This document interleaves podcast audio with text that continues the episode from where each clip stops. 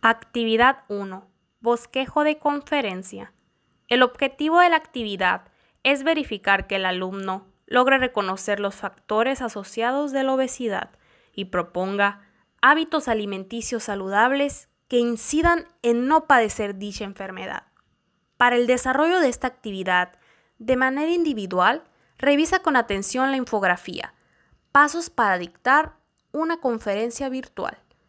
Siguiendo cada uno de los pasos para elaborar una conferencia virtual, realiza tu propio bosquejo de la conferencia virtual con la herramienta PowerPoint, en donde incluyas los factores asociados de la obesidad y tu propuesta de hábitos alimenticios saludables que incidan en un estilo de vida que prevenga dicha enfermedad, acompañado de citas y referencias en formato APA.